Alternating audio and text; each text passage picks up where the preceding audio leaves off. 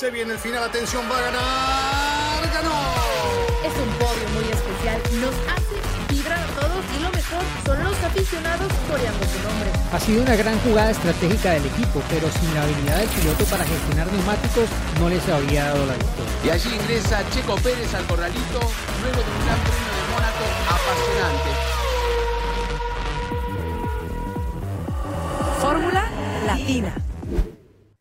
Amigos formuleros, bienvenidos a un episodio más de Fórmula Latina, el 40, y hoy muy especial porque tenemos un gran invitado. Ya nos conoce a los cuatro habituales, así que me voy a ir directo con Esteban Gutiérrez, que hoy está con nosotros. Claro que nos va a contar de todo lo que ha hecho y también va a estar con nosotros haciendo el análisis de lo que sucedió en Barcelona y en Montmeló el fin de semana. Así que les garantizo que este podcast no se lo pueden perder.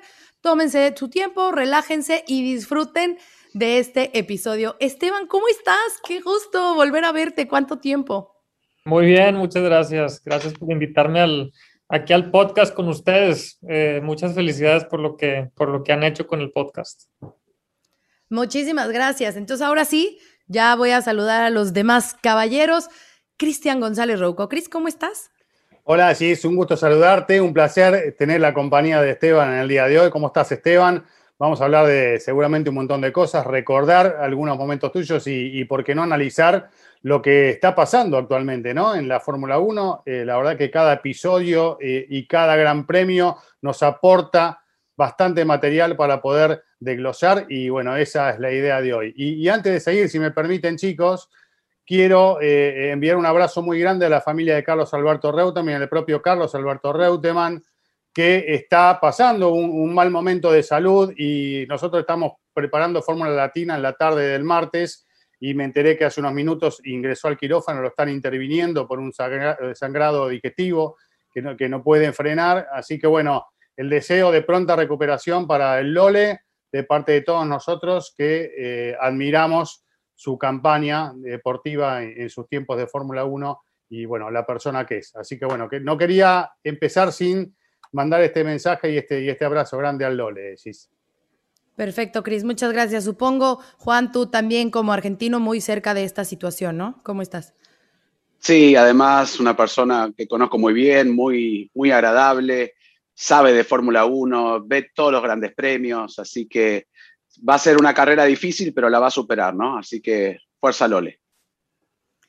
Y el señor Telemetría, muchos números y muchos datos que analizar después de lo telemejía. Que Telemejía.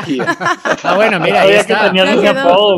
Ahí está, no, se lo acaban de inventar, eh, Esteban. ¿Cómo, ¿cómo estás? Un saludo, un saludo, chicos. Y bueno, sí, antes que nada me uno a las palabras de, de Chris y eh, toda la energía positiva para la eh, familia Reutemann en estos momentos. Y bueno, un gusto, eh, Esteban, eh, tenerte aquí porque nos hace falta en ocasiones para estos análisis un poco la visión del piloto y quién mejor que tú que además conoces muy bien el equipo que está en este momento liderando el campeonato del mundo y que tiene a Red Bull intentando por todas las formas, pero nada que pueden.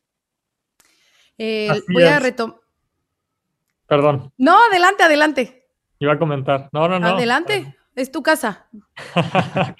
no, iba nada más comentar que hoy más que nunca pues tenemos una gran competitividad por parte de Red Bull. Yo creo que eso que estamos viendo en pista pues es, es, muy, es muy interesante y pues de alguna otra manera hemos logrado estar ese, suficientemente enfrente para, para estar venciéndolos por lo pronto.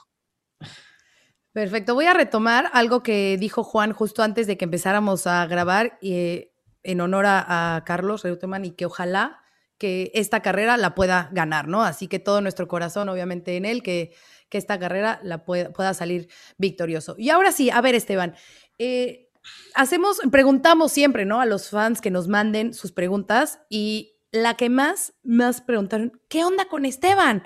¿Dónde está Esteban? ¿Qué está haciendo ahorita? Entonces, pues primero creo que debemos empezar con eso. ¿Qué está haciendo Esteban Gutiérrez eh, hoy en día? Pues hoy en día estoy con, eh, con el equipo Mercedes, continuó mi, mi rol eh, que pues he tenido ya por, por un par de años.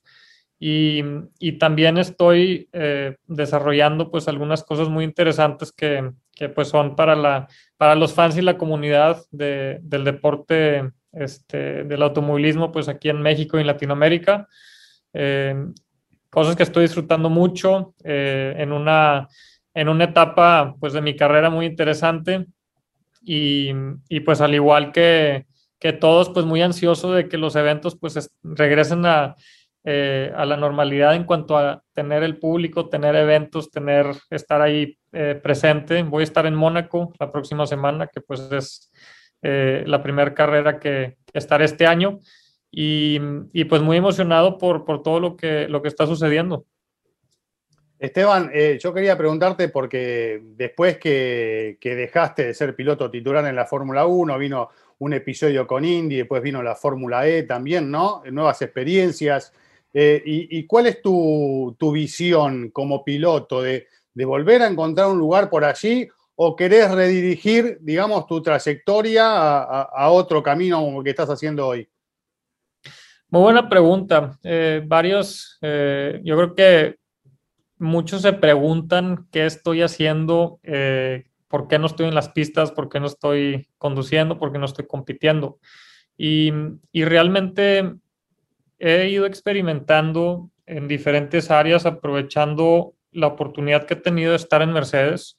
Hace unos años, cuando estuve compitiendo en IndyCar y Fórmula E, fue una una gran experiencia y oportunidad para experimentar eh, otras categorías. Eh, me di el tiempo de, probar, probé en IndyCar, probé en Fórmula E, eh, y la verdad es que por más de que lo disfruté mucho, sentía que, pues tenía mucho que dar en, otras áreas, ¿no? Y, pues en ese momento decidí es, empujar con Mercedes en diferentes reuniones y conversaciones con Toto eh, a finales del 2017, eh, que fue cuando eh, pues empecé a encaminarme hacia, hacia Mercedes, obviamente empezando desde la perspectiva como piloto, es porque obviamente todos me conocían como piloto y, estaba pudiendo aportar mucho desde el punto de vista de piloto,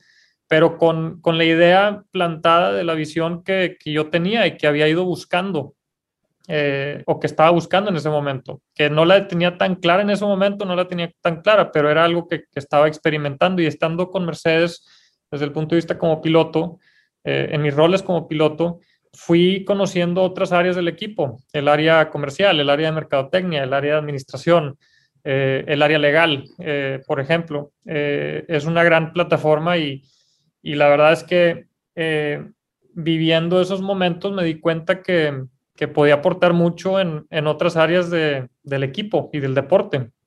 Eh, y me fui enfocando eh, en desarrollarme en, esa área que fue, fue bastante difícil porque todos me veían ahí en, en, diferentes reuniones y era como, ¿por qué tenemos un piloto en una, en una, en una reunión de, de, de marketing, por ejemplo, o en una reunión de, de administración o, o, de finanzas? Este, era, era muy raro, pero eso lo fui empujando, lo fui buscando y hasta que llegó el punto en donde Toto me dice, oye, pues hemos tenido muy buenos resultados en esto que estás haciendo que no tiene nada que ver con, contigo como piloto, ¿por qué no, eh, ¿por no buscamos un rol eh, opuestos que, que, pues tengan más seriedad por, por ese lado y puedes seguir haciendo la parte de piloto también si, si tú quieres y te gusta. Eh, y así fue como a través de los años pues fui, fui desarrollándome y la verdad con el interés que, que, tengo por la parte de los negocios que también me apasiona mucho. Entonces estoy viendo cómo combinar pues mi pasión por el deporte, el automovilismo, las carreras, la competición y mi pasión por los negocios. Bueno, creo que esa respuesta nos, nos ilustra mucho de, de, lo que está pasando en tu vida. Creo que tuvimos la oportunidad, Esteban, de hablar en medio del inicio de la pandemia eh, un año atrás y, y pues de un poco, entre comillas, filosofar, ¿no? De ese momento que, que a muchos les ha cambiado la vida y parece que en tu caso, pues también y bastante, ¿no? Pero mi pregunta es, es simple y clara. ¿Echas de menos el pilotaje? ¿Echas de menos las competencias? ¿Ponerte el casco? ¿Competir en pista? Esta pregunta me la, me la han hecho eh, una vez antes y, y, la verdad es que eh, creo que les voy a decir con toda la honestidad y no lo, no lo extraño. eh, y no lo extraño, no porque ya no me apasionan las carreras, no lo extraño porque estoy disfrutando mucho la etapa que estoy viviendo ahorita eh, y todo lo que estoy desarrollando. No lo extraño también porque en ese momento que me tocó vivirlo y que estuve viviéndolo desde el punto de vista como piloto, fue una experiencia tan enriquecedora y tan intensa eh, que se queda marcado en mi vida, tanto en la parte personal y profesional y la verdad es que fue, fue algo que disfruté mucho en su momento. Y ahorita que estoy haciendo otras cosas, lo estoy, disfrutando y me estoy enfocando en lo que tengo eh, ahorita en el presente. Y yo creo que eso es lo que eh, pues ha, ha marcado eh, pues también lo que, lo, que, lo que quiero hacer, la visión que tengo hacia adelante. Este, y pues sí, ha sido, ha sido difícil comunicarlo públicamente porque realmente es muy poco congruente que un piloto esté involucrado en otras áreas. ¿Y cómo lo vas a explicar? Y pues en ese momento yo estaba experimentando otras áreas, no estaba, no tenía, estaba construyendo la visión o el nuevo Esteban que, va a ser eh, de aquí a mediano y largo plazo. Y para eso me tomó tiempo. Entonces, eh, inclusive hoy en día sigo experimentando, pero ya más encaminado en, algo que estoy disfrutando mucho. Esteban, ahora que estás hablando de lo que estás haciendo, como estás vestido, tu peinado, es más, te asemejas a Nico Rosberg, que está en un rol similar, ¿no? En emprendimientos, en Cada vez que te veía, Juan, cada vez que te veía era así como, necesito tener algo de, estilo, a verme más guapo como Juan. Pero, habla de tu formación también, ¿no, Esteban? Una formación que desde chico, estudiando y demás, siempre con automovilismo, pero nunca te has dejado de formar también en la parte de educación y bueno, has llegado a un punto donde bien has elegido este, por lo menos esta inquietud nueva que está relacionada también con tu familia de los negocios. Pero ya que vamos a hablar de Barcelona... ahí, te voy a corregir, Juan, porque realmente no es, no es por la educación que he tenido, es porque, porque, porque me gusta. No, ya sé, pero la formación la tenés. Hay gente que Lamentablemente no lo logra eh, llevar el automovilismo, como, también comienzan como tú, como a ti, de, muy pequeño, pero abandonan la, educación. El caso de Carlos Sainz, el padre le dijo, vas a correr en autos si terminas el colegio, y lo terminó. Pero yo sé, y hay muchos pilotos que han tenido que terminar el colegio remotamente o demás porque no tenían la posibilidad. pero Sí, sí, pero, esa, es una, esa es una forma muy práctica. lo, perdón que te estoy interrumpiendo, pero es importante. No, pero me importa. platicar de esto. Yo creo que esa es una forma muy práctica de verlo. Eh, la realidad es que todos en lo que estamos haciendo y lo que en ese momento creemos que nos gusta es en, el camino que deberíamos de, empujar. Eh, si no puedo poner mil ejemplos, pero en mi caso, eh, me gustaban las carreras y tenía una visión de dónde quería llegar a las carreras y logré eh, llegar a lo más alto del automovilismo, estar compitiendo en Fórmula 1. Sin embargo, también tenía una visión más allá de las carreras y, y ahorita me estoy transformando y, y ese, ese camino me he dedicado a construirlo. No es un camino que está marcado por, por los patrones o por, o por la, la cultura solamente, sino que es, es una formación que, como tú dices, eh, la formación es una parte de... Sí, seguro. Sí, sí. Que marcan las condiciones en las que te quieres desarrollar, pero no es todo. Tú vas buscando con lo que tienes a tu disposición, vas buscando hacia adelante lo que, lo que uno cree y lo que tú crees que puedes lograr, porque a medida que tú te lo creas vas a poder lograr lo que sea. Sí, y quería agregar nada más, ya que estamos y vamos a pasar a hablar de Barcelona, Hoy es martes, se graba el programa, el miércoles sale y el día que sale al aire son ocho años de tu única vuelta rápida y fue casualmente en 2013.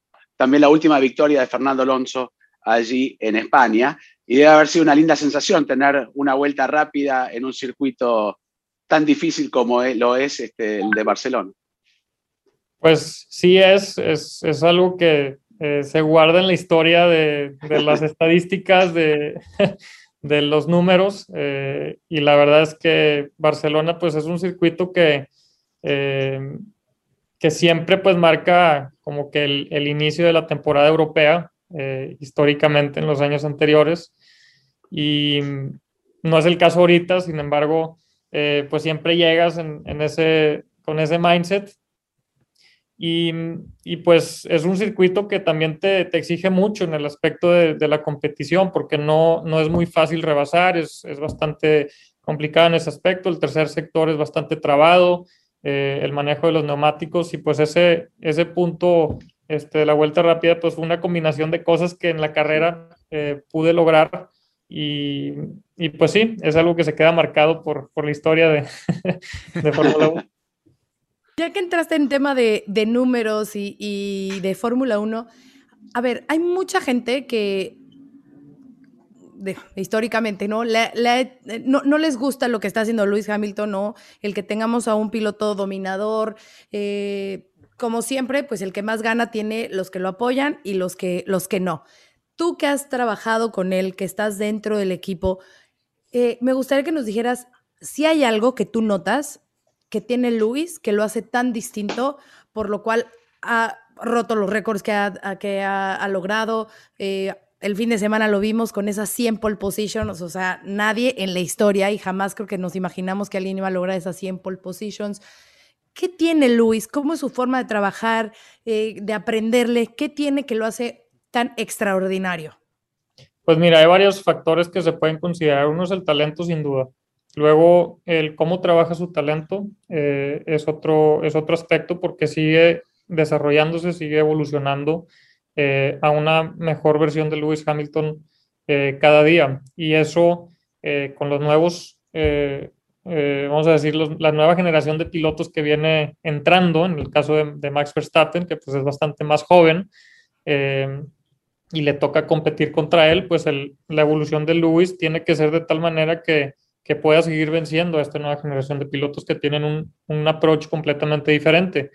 Y, y otros factores son eh, las decisiones que ha tomado en su carrera y las condiciones que se le han presentado en su carrera, porque el estar con Mercedes y tener un equipo como Mercedes y trabajar con, con, con todo ese equipo, pues le ha permitido también tener las mejores herramientas eh, que él ha podido aprovechar en cada momento, eh, que ha sido clave para poder lograr todas estas este, victorias, eh, podiums, eh, récord de pole positions y todo lo que ya sabemos. Entonces, em, pues yo creo que eh, en el overall, pues tienes un piloto bastante completo con, con, un muy buen equipo detrás y yo creo que esa, esa, eso le brinda mucha confianza y junto con el talento que ha ido desarrollando, pues es una buena combinación que pues hemos podido ver lo que ha logrado, ¿no? Y ahora que prácticamente sos amigo de Toto Wolf, vamos a aprovechar para preguntarte algunas cosas. ¿eh? no, y relacionando con Hamilton, eh, esta pregunta, em, ¿Vos crees que va a seguir Luis, que tiene ganas, que tiene voluntad para, continuar en los próximos años? Voy a hacer un paréntesis, voy a hacer un paréntesis. Lo quiere retirar, Chris, lo quiere retirar.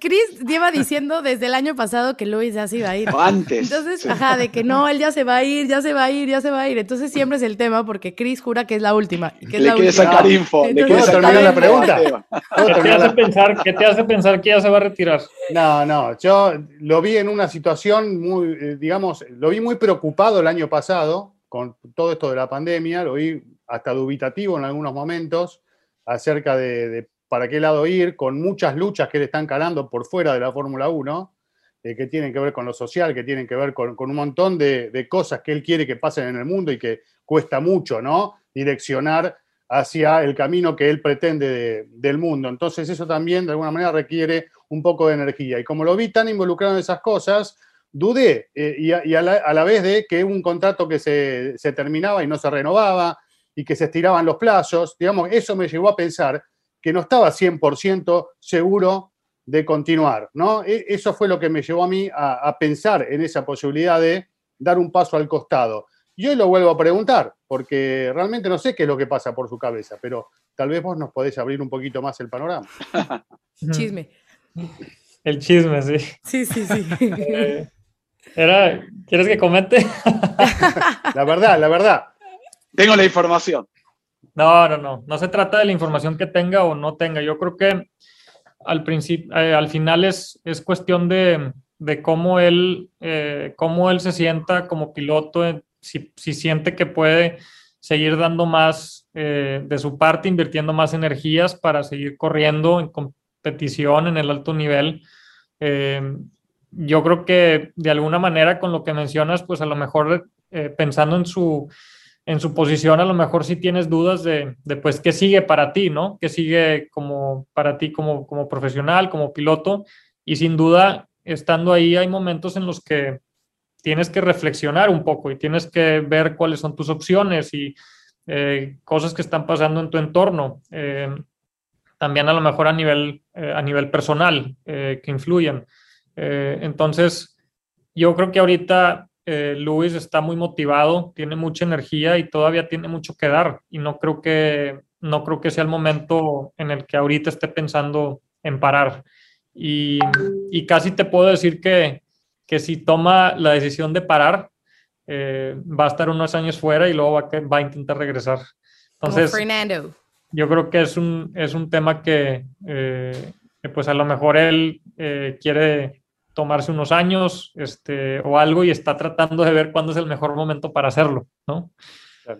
De hecho, lo que, lo que ha dicho durante este fin de semana, pues pareciera apuntar más a que la pausa de verano quiere pasarla tranquilo y no arruinar sus vacaciones de final, como pasó a final de año que dice que, que, básicamente el haber retrasado tanto la decisión del contrato para 2021 le arruinó las vacaciones a él y se las arruinó a Toto Wolf. Bueno, y a toda la gente del equipo que estaba con la incertidumbre. A, de, los fans, a los va a llegar. Ah, no, a nosotros no las hizo porque es que teníamos tema para hablar cuando no había carreras. Oh, Pero yo quería citar un par de, eh, de frases que, que, dijo Hamilton que me parece que son muy claves un poco de, de definir un poco el momento eh, por el que está pasando a nivel competitivo y lo que está definiendo un poco eh, su forma de asumir el duelo contra Max Verstappen, ¿no? Porque creo que pues ya es más que obvio y está subrayado en negrilla, etcétera, que este es un duelo Hamilton-Verstappen, obviamente apoyados por Mercedes y por Red Bull respectivamente, pero cuando le preguntaron de, y entrando ya en el tema carrera, eh, esa primera frenada, esa primera curva, Verstappen dijo, bueno, yo a ver quién frena más tarde. Y yo frené más tarde y salí adelante y, no iba a haber espacio para Hamilton, ¿no? Hamilton tuvo que tomar acción evasiva. Y cuando le preguntaron a Hamilton por esto, él dijo, en mi mente, esto es una maratón, no es un sprint. Yo estoy pensando en el juego largo. Luego dijo también, y seguro que puedo ser más agresivo, pero lo necesito en la posición en la que estoy hoy, me encuentro porque no me pongo agresivo cuando no necesito serlo. ¿Esto para qué? Para decir que el Hamilton que hemos conocido a través de los años está ya en un punto en el que reflexiona y piensa mucho más encima del auto. Y que probablemente esa es su principal fortaleza, más allá del talento. O sea, no sabemos si Verstappen tiene el mismo talento más que Hamilton, pero es que la experiencia que tiene hoy, aparte del equipo y del auto, le están permitiendo manejar una situación que no sé cómo habría sido años atrás. Ejemplo, 2016, duelo con Nico Rosberg. ¿Cómo acabó? Porque el uno y porque el otro, no fue solamente culpa de uno de los dos. Entonces, mi pregunta pues va un poco también para, para Esteban en, en ese sentido, ¿no? De, de, cómo aprecias tú como piloto el Hamilton en esos duelos rueda a rueda que ya hemos tenido, si no me equivoco, cuatro o cinco en lo que va de la temporada y en los que hemos visto que Hamilton bueno, en alguno hubo contacto, pero está claro cuál es la forma de correr de Verstappen y, y por cómo acabó esta carrera no, no queda claro que sea la que al final te va a dar la victoria.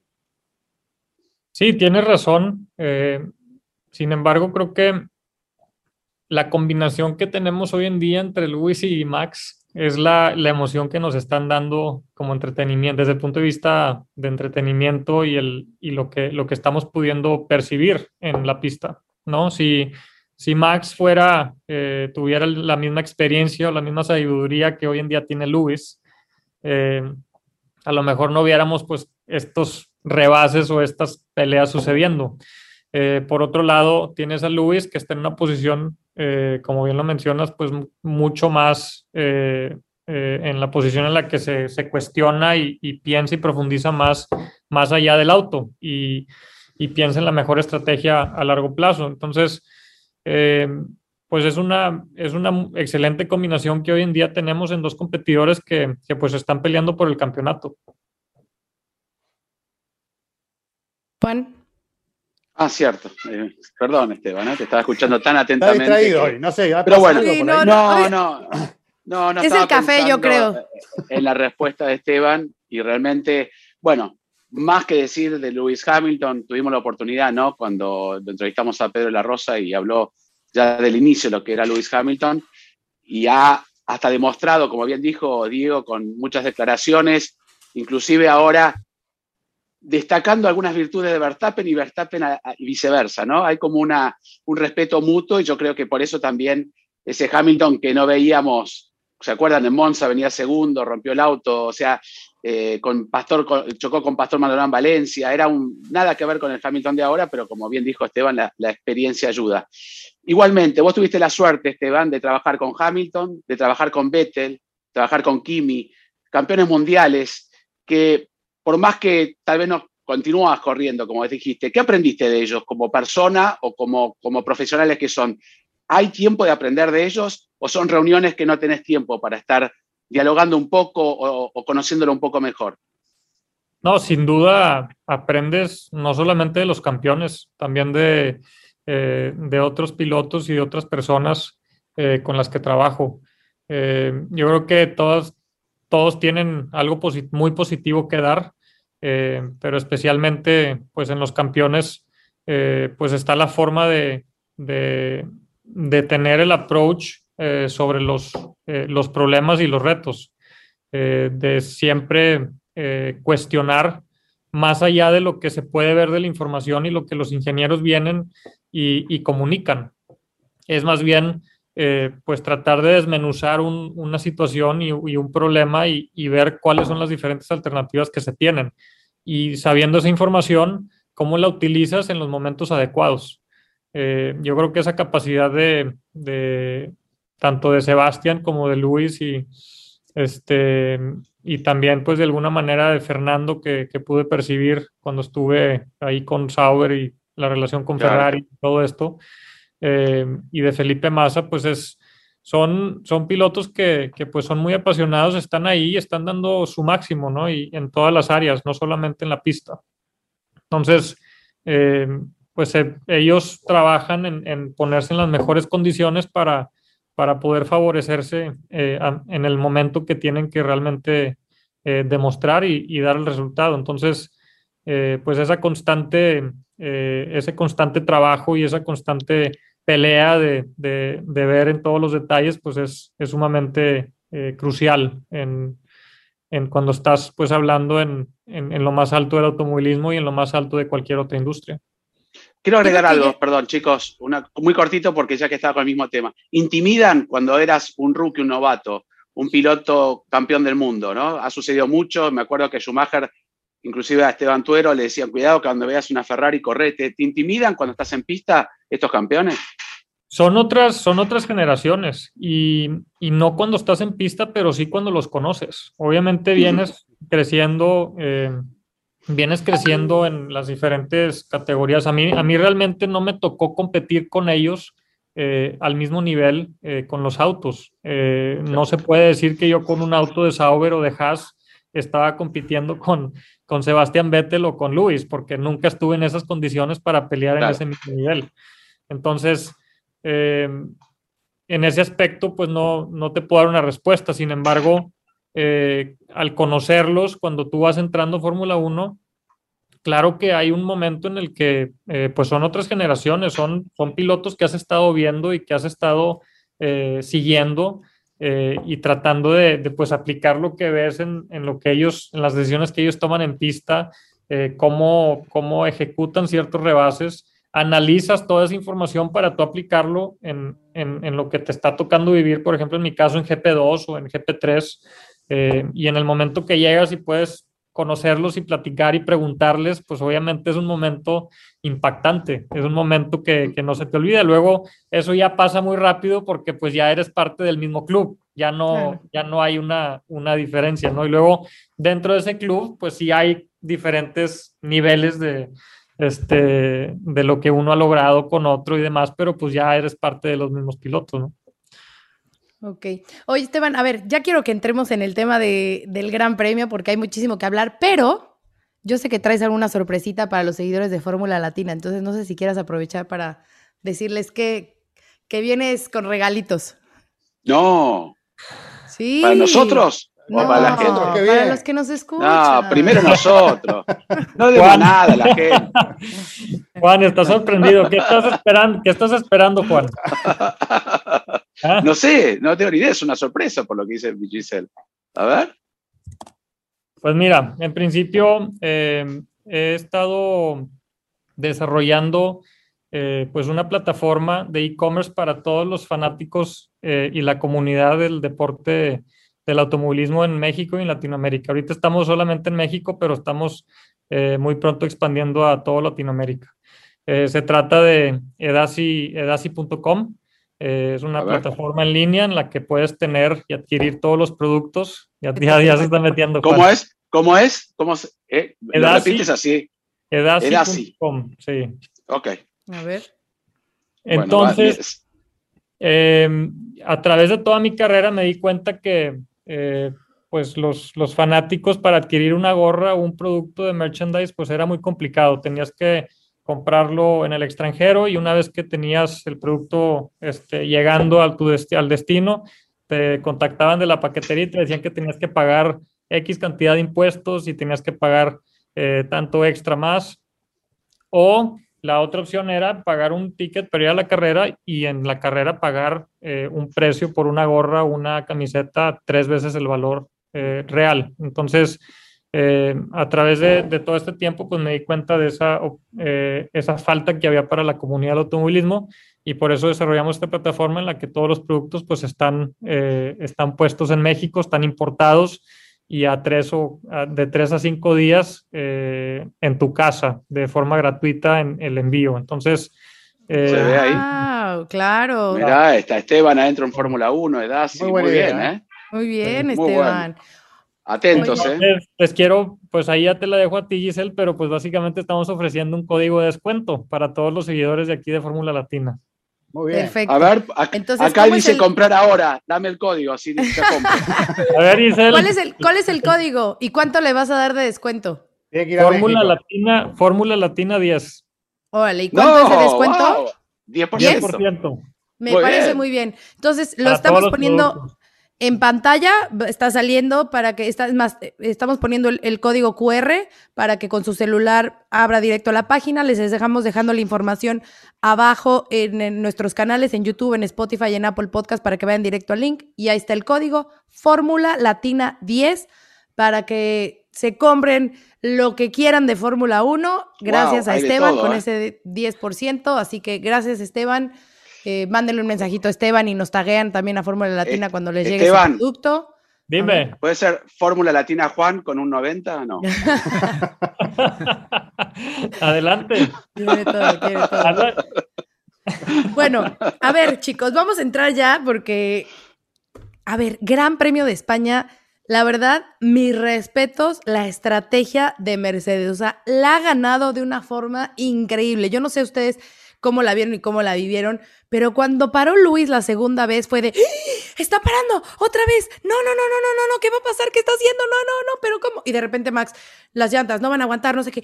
Entonces era la duda de, ¿lo va a hacer? ¿No lo, lo va a lograr? Los tiempos de vuelta iban bajando, iba mejorando y de repente el esfuerzo que había hecho más Max Verstappen en esa arrancada que ya comentaba Diego de superar a Luis, pues se vio totalmente borrado y se vio nublado porque Mercedes la hizo perfecto, lo, superó en pista, eh, Max no tuvo ni con qué defenderse y lo hicieron muy bien. Entonces, me voy primero con el piloto, por supuesto, así, bueno, el piloto emprendedor, eh, Esteban, magnífica, ¿no? La, estrategia de, Mercedes. Eh, sí, la verdad es que tuvimos la opción de, o la ventana abierta para hacer ese, ese pit stop que definió pues una estrategia bastante arriesgada en ese momento en cuanto, al, en cuanto a la diferencia contra Max, pero resultó siendo eh, pues positiva eh, porque pues Lewis terminó teniendo mucho mejores neumáticos este, hacia la eh, fase final y, y, pues eso fue lo que hizo la diferencia para ganar la carrera. Entonces, pues en, en ese aspecto tuvimos esa ventana que nos permitió hacerlo eh, cosa que tenemos que tener muy en, mente que probablemente en las próximas carreras o, eventualmente no tendremos esa ventana. A medida que los dos Red Bulls vayan siendo cada vez más cercanos este, en la carrera, pues tendremos menos opciones de estrategia eh, que jugar en la carrera. Eh, ahora en un ratito seguramente vamos a meternos en el tema de la situación de Checo porque es interesante conocer tu opinión, pero siguiendo con todo este tema del Gran Premio, vos sabés que cada vez que viene el Gran Premio de España, por las características del circuito de Barcelona, uno dice, uy, me voy a aburrir porque eh, no es, no es muy seguido eh, que tengamos una carrera muy atractiva, ¿no? Por las características del trazado, porque es difícil superarse. Pero yo en este Gran Premio realmente la pasé muy bien. uno tuvo esa tensión durante todo el Gran Premio de que las cosas podían cambiar. Y lo que quiero destacar, eh, que no sé si es una sensación mía o, es la realidad, Esteban, me darás tu punto de vista, es que es el primer Gran Premio del año donde Mercedes se ha mostrado realmente fuerte, porque no es solamente una cuestión de estrategia, me parece a mí, que fue muy acertada y en el momento indicado, sino también en tener la confianza de que tu piloto y de que tu auto va a poder descontar más de 20 segundos a pesar de la diferencia de neumáticos y demás. Yo no sé si Red Bull a la inversa hubiese podido hacer lo mismo. Me parece que están estuvieron en un conjunto este fin de semana que claramente marcó la diferencia ¿no? a la hora del Gran Premio. Claro, sin duda. Eh, en Fórmula 1, para lograr estos resultados necesitas que todos los detalles y todas las áreas y todas las variables jueguen a tu favor. Eh, para eso no es cuestión de coincidencia, es cuestión de preparación, es cuestión de meditar bien las cosas, las decisiones que se toman en los momentos adecuados. Y, pues esa preparación del equipo este, dio, dio frutos en una situación eh, que vivimos en Barcelona. Eh, y creo que pues al tener esta alta competencia con Red Bull, eh, es de poco, poco margen de error. No podemos olvidar que, el gap es bastante, es bastante corto y, pues que las próximas carreras tenemos que estar muy atentos y asegurarnos de estar pues un pasito enfrente eh, a ellos.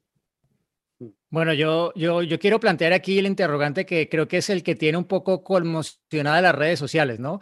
Eh, específicamente en Latinoamérica, y creo que ya Cristian hablaba al respecto, pero eh, quiero tocarlo como parte de lo que quería exponer, ¿no? Y es la pregunta, ¿por qué perdió Red Bull el Gran Premio de España? Porque cuando tú lideras 54 vueltas en Barcelona, y creo que Esteban estará de acuerdo, y no ganas la carrera... Mmm, algo tuviste que haber hecho bastante mal, me parece, ¿sí? O estás ante un rival que es excesivamente superior, ¿no? Y que te ha superado no en una, sino en varias áreas, ¿no?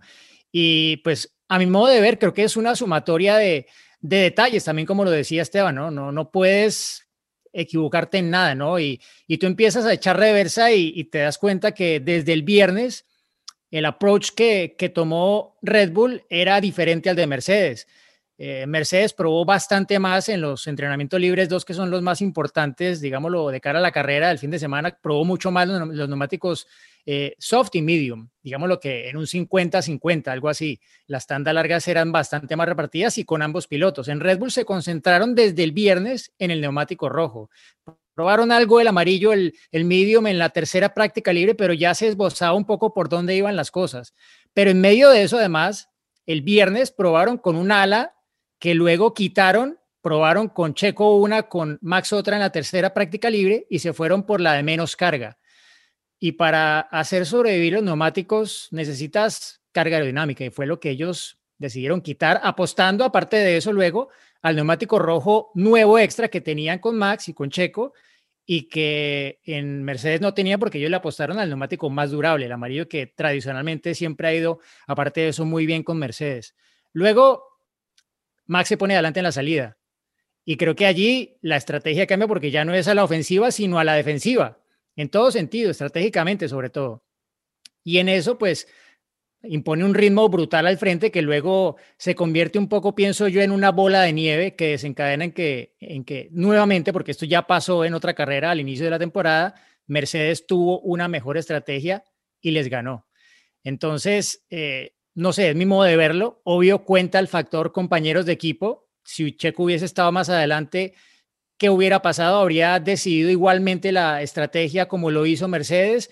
o no habría preferido esto y tener que superar a Checo Pérez? Mi opinión yo creo que eh, es que no es así, eh, pero me gustaría saber un poco desde el punto de vista de Esteban y sabiendo cómo operan los equipos, ¿qué tanto contó en esto el hecho de que Checo no estuviera metido en esa lucha con los otros dos Mercedes y con Max Verstappen?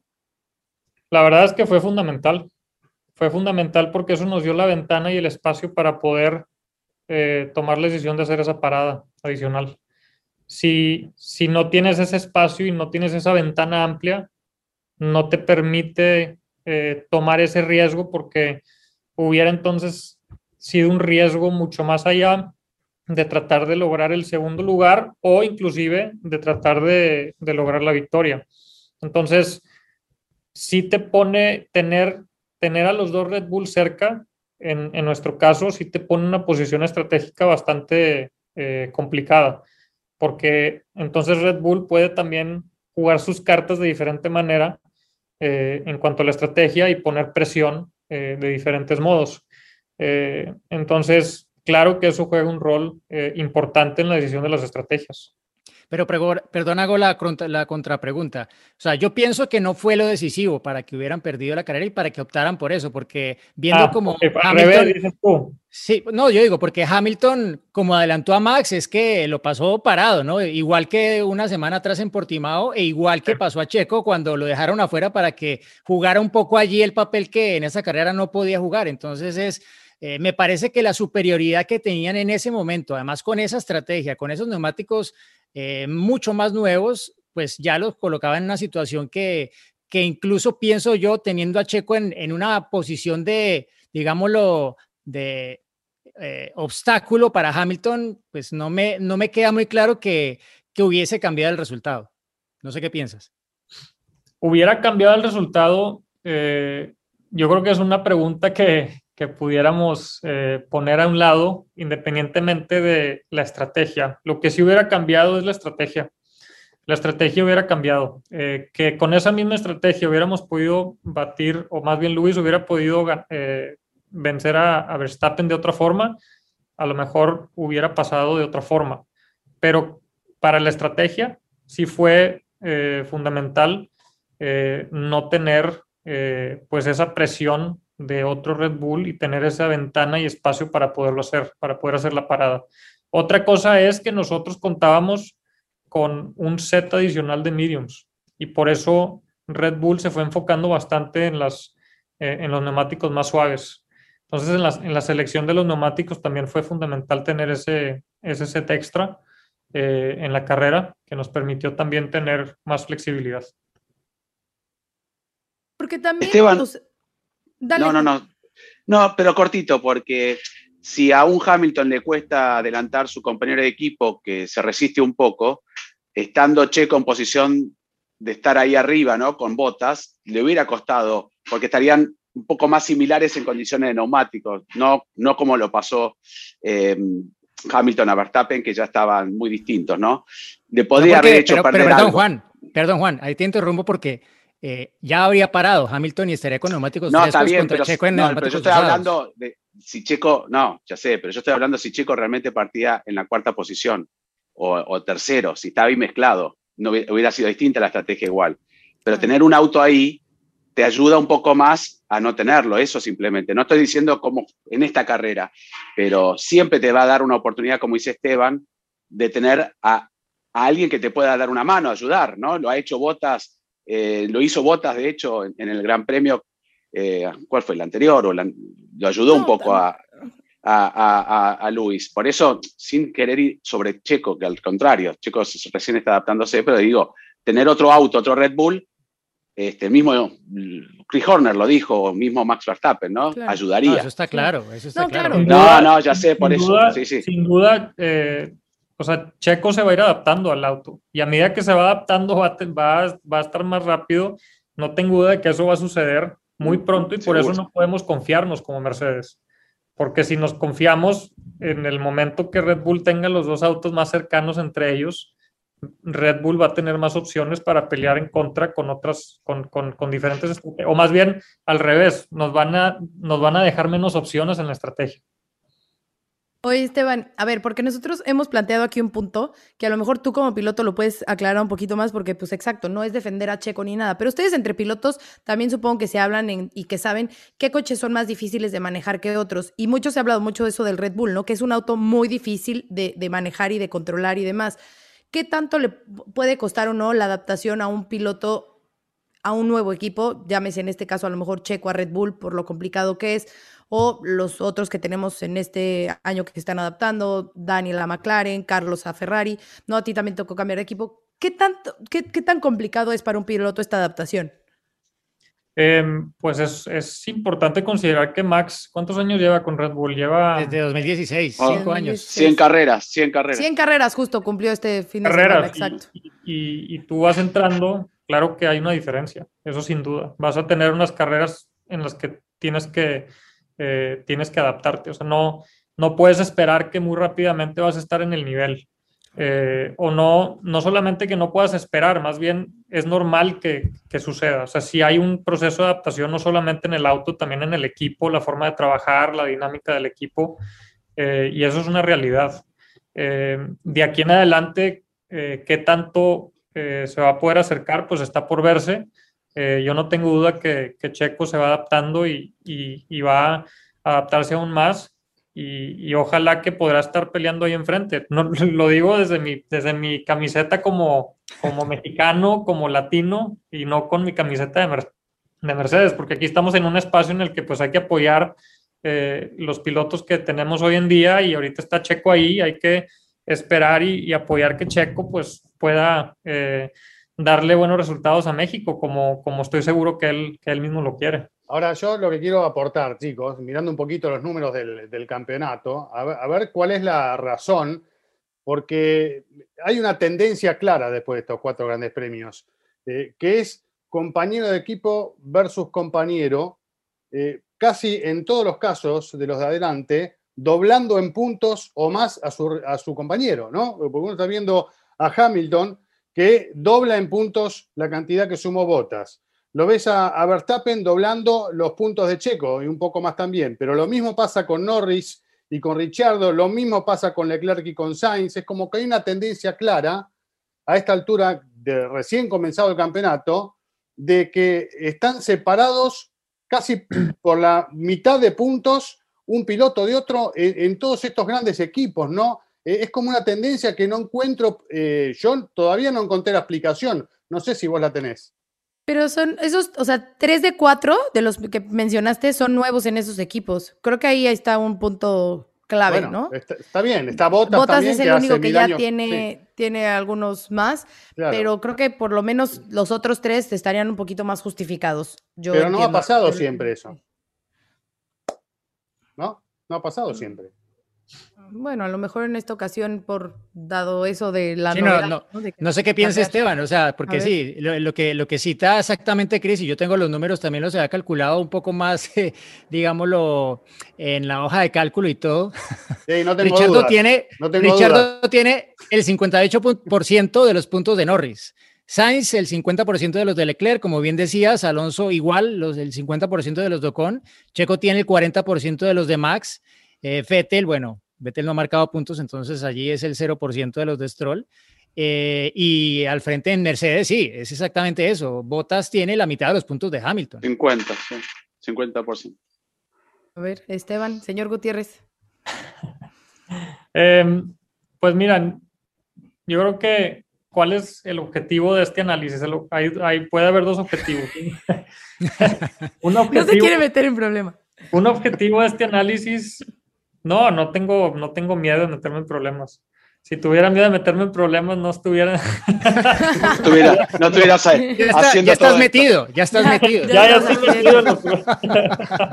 Oye, lo que sí es importante mencionar es que Hamilton y, Verstappen han tenido el mejor inicio en su historia, ¿no? O sea, los puntos que tienen ahora, 94 eh, Hamilton y 80 Verstappen es el mejor que han tenido, o sea, su mejor arranque en, en la historia con estos cuatro grandes premios.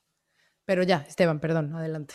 Eh, no, pues yo creo que eh, al final, pues estas comparativas eh, son, son comparativas que, realmente es una, es una realidad que está la comparativa. Puede haber muchas variables que pudiéramos decir, no, pues es que tiene pocas carreras con el equipo y tiene desventaja contra el coequipero. Son todas estas variables que son muy válidas y que yo creo que se tienen que considerar. Sin embargo, al punto, llega un punto en la temporada en donde esas, eh, en donde eso pues ya no, ya empieza a ser menos, menos importante o menos un, un argumento que puedes utilizar eh, porque al final pues tienes que eh, dar los resultados y tienen que verse reflejados los resultados y, y eso, es, eso es lo que hace que la Fórmula 1 sea el deporte que es. Es muy competitivo y es, tienes una expectativa muy alta. Entonces, al final por eso los equipos tratan de encontrar esta buena combinación entre los pilotos para que ya sea tener un piloto bastante fuerte que pues te va a generar este gran, eh, esta gran diferencia entre coequiperos o tienes a un piloto eh, un poco menos fuerte y más consistente eh, y tienes a otro que, que, pues también es igual de consistente y va a haber menos diferencias, pero como equipo pues hasta dónde quieres este, avanzar y qué tanto quieres probar que puedes poner los resultados. Entonces, pues ahí cada piloto tiene que poner, eh, yo creo que más bien de su parte y más en, las, en, la parte de enfrente de la parrilla, porque es donde realmente puedes evaluar eh, los diferentes porcentajes y, y, estas estadísticas, porque ya más hacia atrás, de media tabla para atrás es difícil. Por ejemplo, en el caso de Sebastián Vettel, eh, que si tiene cero puntos contra Stroll, pues fue Stroll el que logró a lo mejor en un par de carreras esos puntos y y luego ya no, entonces eso, no, eso realmente no representa la proporción del performance que, que hay entre los dos pilotos, porque el auto está en, eh, el auto, la capacidad del auto está para estar fuera de los puntos y a lo mejor a Stroll se le dio una circunstancia muy favorable para poder lograr esos puntos. Hay, hay muchas condiciones que se tienen que considerar. Muchas variables. Puedo agregar algo de las comparaciones porque se vienen dando, como bien dijo Diego, y es tendencia y se comparan con todos los pilotos, ¿no? Con compañeros, como bien dijo Giselle, los nuevos, los no nuevos, eh, que Checo tiene poco tiempo en el auto, o sea, pueden haber comparaciones a favor o en contra, ¿no? Y, lo mismo pasó con Max. Max cinco veces se subió antes de ganar con el Red Bull en, en Barcelona, al Red Bull, cuando pasa el auto, está bien, afortunado, la estrategia le jugó a favor en vez de Richardo, los dos Mercedes abandonaron, ganó, puede ser otro tema. Pero Charles Leclerc, y Diego lo sabe bien, eh, en Alfa Romeo un año y luego prácticamente, no, bueno, eh, sí, fue un año, ¿no? En Alfa Romeo o dos. claro, uno. Uno. uno. Pasa Ferrari y en la tercera carrera o segunda era Bahrein, ahora no me acuerdo bien, hace la pole y estuvo a punto de ganar. O sea, eh, por eso digo, y, era el segundo año en la Fórmula 1, ni siquiera el segundo, era el, el, primero y un poquito más.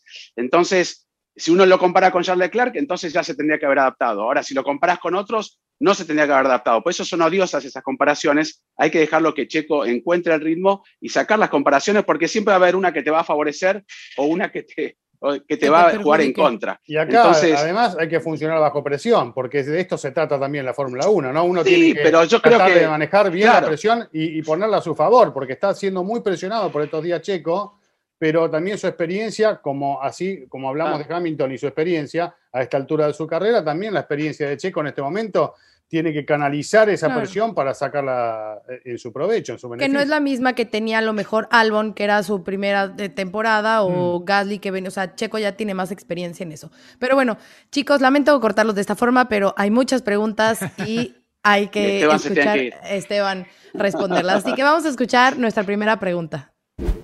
Hola amigos de Fórmula Latina, yo soy Claudia desde México. Yo tengo dos preguntas para Esteban. Me gustaría saber primero cuál fue uno de tus momentos más especiales en la Fórmula 1 y después que nos platicaras un poquito de la junta de pilotos, qué tipo de temas se discuten, quién está, cuánto dura. Muchas gracias. Gracias por tu pregunta, Claudia. Eh, el momento más especial que me ha tocado vivir es sin duda en el Gran Premio de México, en el Drivers Parade eh, eh, que incluso que de hecho estaba Con sí. eh, esta es una experiencia que se me va a quedar marcada por el resto de mi vida porque llego al Foro Sol en el Drivers Parade, eh, me bajo del auto, inclusive me acuerdo y me dan goosebumps. Sí, sí, sí, escalofríos, sí. Escalofríos y y fue impresionante la experiencia porque me bajo del auto y en ese momento, eh, pues por, eh, por instinto, eh, saludas a la gente, ¿no? que está en las gradas. Y en ese momento salud, levanto la mano, saludo a la gente y, tienes, no sé cuántos hay en el Foro Sol, pero hay como 40 mil personas. Sí, 40 mil. 50, sí. 40 mil personas que reaccionan a tu saludo. Entonces, eso es algo que, eso, es algo que, que, honestamente no eh, es muy difícil de explicar. Eh, y esa respuesta de la gente a un gesto que tú estás haciendo es, es, es algo eh, excepcional. Y yo creo que es lo que en ese momento pude entender lo que viven los cantantes, por ejemplo.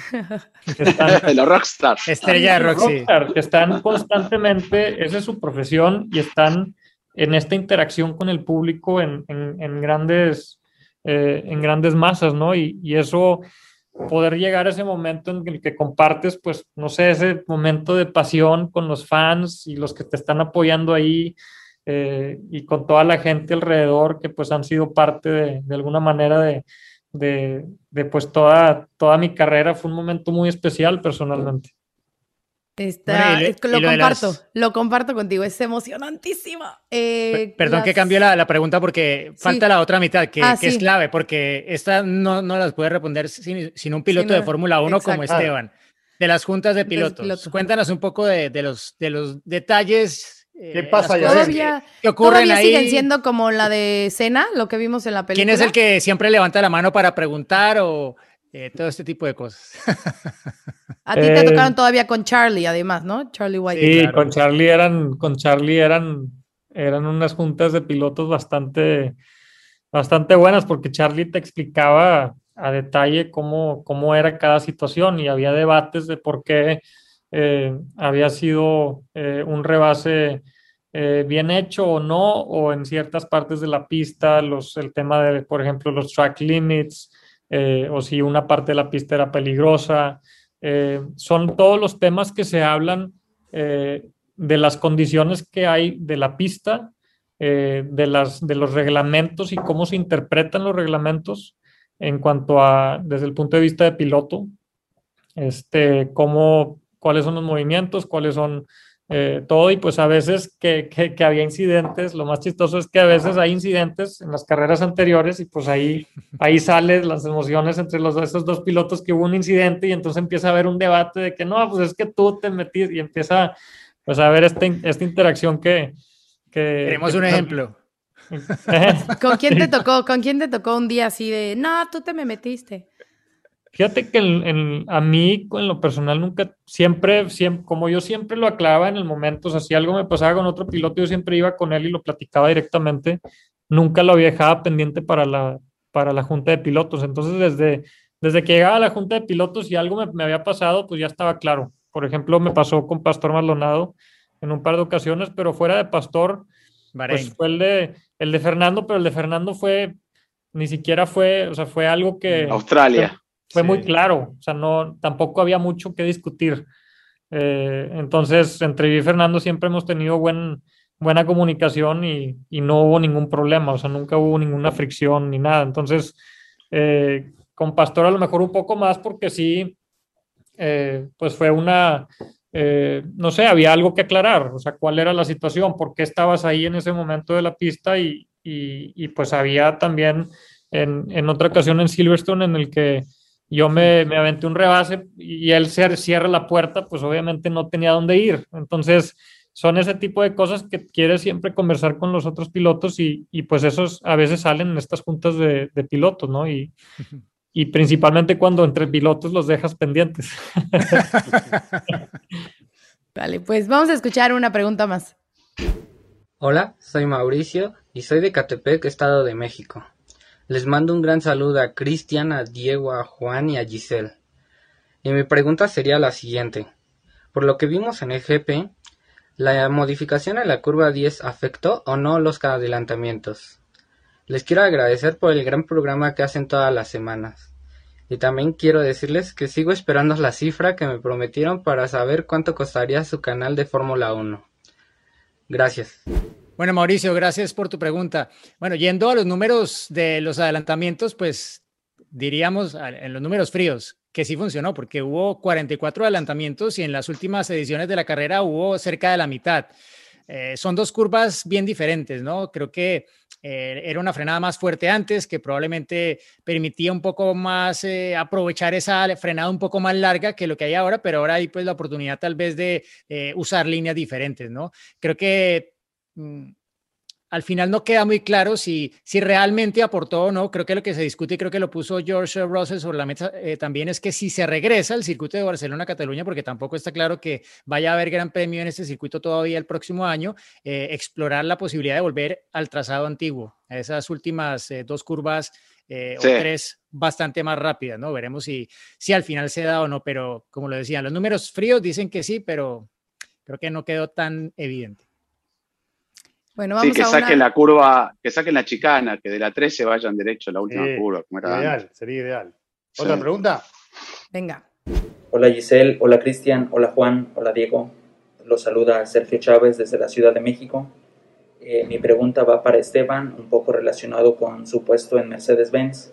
La pregunta es, ¿qué tanta o qué información se puede sacar de los simuladores para llevarlas a los monoplazas eh, reales o en la pista? Un saludo para todo su equipo en Fórmula Latina y para su afición. Por favor, sigan usando el cubrebocas para que podamos tener el Gran Premio de México. Saludos. Muchas gracias por tu pregunta, Sergio. Eh, es la información que se adquiere en los simuladores es, es fundamental cada vez más porque los simuladores van desarrollándose eh, con la tecnología que, que, vamos teniendo y son simuladores científicos que nos permiten eh, probar específicamente todas las partes aerodinámicas y mecánicas eh, que suceden en el auto y probar diferentes condiciones de viento. Por ejemplo, el viento afecta mucho en el balance de los autos, entonces en una pista si tienes la dirección del viento eh, frente a la recta o, o, yendo en otra dirección, esto va a afectar mucho en el balance que vas a tener en cada curva. Entonces, este tipo de condiciones las podemos probar en el simulador y nos dan mucha información de cómo poder encontrar eh, pues el mejor eh, balance que, puedes tener mecánico y, aerodinámico.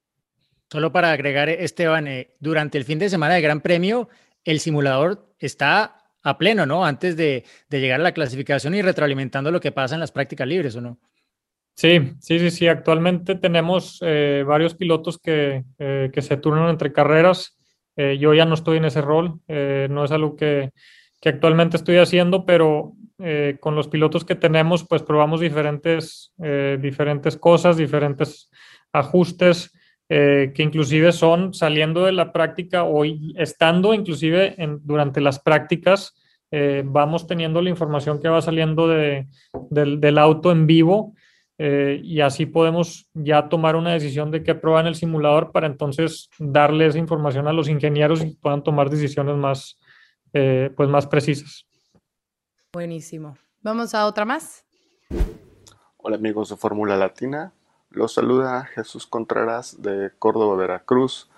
Mi pregunta para Esteban es si actualmente se encuentra eh, buscando la manera de recorrer los kilómetros necesarios para obtener la superlicencia o si está buscando eh, entrenar en alguna otra eh, categoría.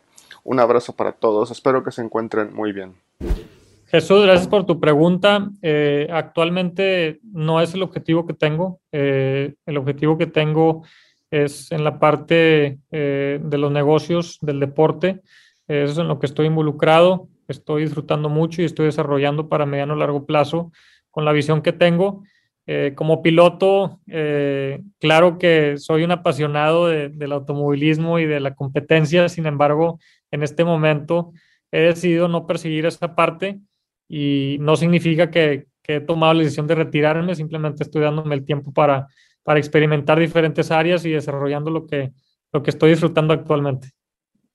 Muy bien, una más. Hola, mi nombre es Mauricio Palma y los saludo desde Medellín, Colombia.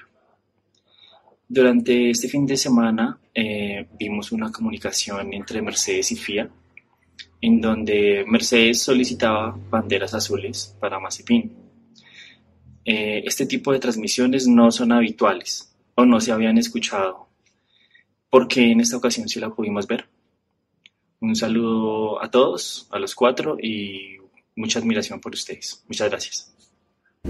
Bueno, Mauricio, eh, en la Fórmula 1 y sobre todo en la televisación, intenta este, ir suministrando datos, como lo están viendo cada, cada transmisión, eh, porcentajes de cuándo va a pasar uno a otro, cómo entran en las curvas. Y bueno, es un poco eh, ir alimentando con más información al telespectador. Y obviamente es la primera vez que se utilizó, con Toto Wolf advirtiendo y llamando a Michael Massey para que le pongan banderas azules a un Nikita Mazepin, pero van a empezar a estar más periódicamente en la transmisión. Por eso atentos porque son todas herramientas para poder entender un poco más la Fórmula 1. Hola amigos de Fórmula Latina, mi nombre es Fernando López de Ciudad de México mi pregunta es para Esteban Gutiérrez. Esteban, desde tu punto de vista, ¿cómo ves a las nuevas generaciones de pilotos mexicanos, por ejemplo como Pato Howard? ¿Crees que alguno dé pronto el salto a la Fórmula 1? Saludos a Gis, a Juan, a Diego y a Cris.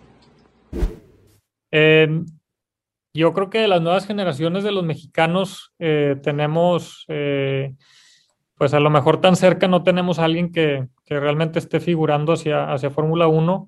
Eh, creo que Pato está haciendo un gran trabajo en, la IndyCar y probablemente se le abra la, oportunidad de, ir a Fórmula 1. Sin embargo, eh, pues todo el track record que tiene Pato pues es en Estados Unidos y no, eh, y no se ha desarrollado en el ámbito europeo. Este, de las categorías. Esto no significa que pueda hacer un buen trabajo en Fórmula 1, sin embargo es algo que está por verse. Ya tiene su, su entrenamiento eh, a final de la temporada que Zach Brown le prometió y, y pues ojalá que, que, pues lo disfrute mucho, lo, lo, veamos ahí cerca. Y en cuanto a otros pilotos, pues eh, realmente ahorita no, eh, no veo a alguien que, que, esté cerca, pero ojalá podamos tener pues más pilotos que vayan en esa, en esa dirección para México. Perfecto, ojalá que sí. Y bueno, Esteban, a ver, llegó el momento del anecdotario que todos queremos escuchar, así que es tu turno para que compartas con nosotros algún momento en este andar de la Fórmula 1. ¿Qué tipo de momento? Lo que quieras, lo que quieras. Este está, abierto para todo. Hemos escuchado de todo aquí. Un momento gracioso puede ser. Yo creo que, yo creo que en una que puedo pensar ahorita es en el, en Kimi Raikkonen, porque todos dicen que Kimi es muy frío y es muy, eh, y es, es, muy frío y es muy callado y es muy introvertido y todo esto, ¿no? Eh, toda esta percepción que, que, se tiene hacia afuera. Y realmente era la percepción que yo tenía también, inclusive estando, no estando en el mismo equipo que él, yo tenía esa percepción de él. A lo mejor a veces conversaba con él, pero, pero muy brevemente. Y, en el momento que llego a Ferrari, eh, donde estábamos, eh, él estaba eh, como piloto y yo como, como piloto reserva, nunca se me olvida el momento en el que empecé a conversar con él y luego estábamos en una cena y agarré una cerveza y estábamos conviviendo y platicando y de repente llega un punto en la noche donde digo, no se cae aquí mi, o sea, hablaba y hablaba y hablaba y hablaba. hablaba y yo decía, ¿cómo? ¿Qué está pasando? Me lo cambiaron. ¿Eh? Me lo cambiaron, dijiste, no es él. Se transforma, Kimi se transforma. Eh, cuando está en área de confianza y, eh, y está, se transforma. Entonces es muy chistoso porque luego ves a Kimi en, eh, públicamente y es, es completamente otra persona, es muy raro eso. Dicen que es mucho porque no le gusta nada a la prensa, ¿no? Que él solamente quiere subirse al coche y salir del circuito. Entonces, y que además, porque en algún momento que lo entrevisté le pregunté eso y me dice, es que todos me preguntan lo mismo. Entonces, ya, o sea, es como, sí, ajá, buah, eh, eh, y ya.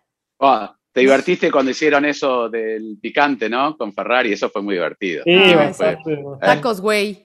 Hasta aquí, me estaba, atacado de risa. Yo puedo contar una anécdota cortita de un segundo antes de que se vaya Esteban para, con él. Cuando me subí al, auto de, dos plazas en, en, el autódromo Hermano Rodríguez le digo a Esteban, bueno, por suerte practicaste mucho. Me dice, no, no, es la primera vez que voy a manejar uno de estos contigo atrás. y, cuando iba manejando en la plena recta me agarraba la pierna, porque hay que poner la pierna así por un costado y tenía encima el tiempo para agarrar y molestarme. Qué vuelta, qué linda, qué linda experiencia. Gracias, Esteban. Te lo quería agradecer porque fue. Pero me quedé medio preocupado cuando me dijiste, no, es la primera vez. Así que bueno. Muchos recuerdos que tenemos con Esteban. Yo me acuerdo desde, ¿te acuerdas en GP3 que ya estaba yo? Eh, primero por, a la distancia y luego ya cuando estabas en GP2 que en, entrevista tras entrevista en una ocasión ya se había casi dormido, pero yo estaba eh, abajo en el hotel para entrevistarlo, bajó, casi casi con el almohadazo, pero feliz de, de, atenderme para obviamente hacerle su entrevista y demás. Así que bueno, pues siempre bien agradecida, tiene una familia preciosa. Así que eh, pues gracias Esteban por haber estado con nosotros en Fórmula Latina, de haber compartido. Eh, extraordinario. siempre lo dijimos, es un gran piloto, pero es mejor persona aún Esteban Gutiérrez porque eh, siempre es súper amable con todos y, feliz y de verdad con una gran personalidad y, gran forma de siempre educado, saludando a todos, atendiendo a todos. Así que gracias, gracias por eso. Gracias Giselle y gracias a, todos los que, los que están aquí porque eh, pues todos hemos estado juntos a través de esta trayectoria y en lo personal pues desde mi punto de vista como carrera pues siempre cada uno de nosotros hemos tenido momentos en los que hemos podido interactuar de diferentes formas y, y pues al final todos somos parte del mismo, del mismo club, ¿no? Eh, que estamos acá y, y, pues estoy muy agradecido de, de, poder seguir compartiendo estos momentos con ustedes. Eh, los felicito mucho por lo que están haciendo aquí con, con el podcast, eh, cada quien poniendo nuestra parte para la comunidad del automovilismo en México y, y, pues por mucho, muchas cosas más hacia el futuro. Muchas gracias. Mucho éxito, este mucha suerte con esa carrera profesional que, que, está arrancando, sí. Y aprovechen sí, como empresario, no, y además como empresario, si querés agarrar nuestra, nuestro podcast y activarlo un poco. Eh. podemos, hablarlo una vez terminemos y, este y, generar, generar dinero, encantados, ¿eh? Felices. Vamos a poner, vamos a poner aquí ahorita en papel, ¿qué quieren hacer? A ver. Vamos a negociar en vivo. negociar en vivo. Mira, como está vestida y en, ese, en esa oficina, ya tenemos para la de perder. Mira, número, el número que estás pensando ahorita. Multiplícalo por siete. Agrégale un cero nada más. Ahí está, ahí está, Esteban. Te vamos a dar un código de descuento. nada más. ¿Qué pasó? No dijimos cuánto. No dijimos cuánto. Ah, muchas gracias. Tú le, agregas, yo le, más bien, tú piensas en un número, yo le agrego un cero y luego lo, multiplicamos juntos. Muy bien. Muchas gracias. Muchas gracias, Esteban. Gracias, Esteban. Ay, gracias. Hasta luego. Chao. Se viene el final, atención, va a ganar. ¡Ganó! Es un podio muy especial. Nos hace vibrar a todos y lo mejor son los aficionados nombre. Ha sido una gran jugada estratégica del equipo, pero sin la habilidad del piloto para gestionar neumáticos no les habría dado la victoria. Y allí ingresa Checo Pérez al corralito, luego de un gran premio de Mónaco apasionante. Fórmula Latina. It is Ryan here, and I have a question for you. What do you do when you win? Like, are you a fist pumper? A woohooer, a hand clapper, a high fiver. I kind of like the high five, but if you want to hone in on those winning moves, check out Chumba Casino. At ChumbaCasino.com, choose from hundreds of social casino style games for your chance to redeem serious cash prizes. There are new game releases weekly, plus free daily bonuses. So don't wait. Start having the most fun ever at ChumbaCasino.com. No purchase necessary. BGW. Void were prohibited by law. See terms and conditions. 18 plus. When you need mealtime inspiration, it's worth shopping Kroger, where you'll find over 30,000 mouthwatering choices that excite your inner foodie. And no matter what tasty choice you make, you'll enjoy our everyday low prices, plus extra ways to save, like digital coupons worth over $600 each week. You can also save up to $1 off per gallon at the pump with fuel points. More savings and more inspiring flavors make shopping Kroger worth it every time. Kroger, fresh for everyone. Fuel restrictions apply.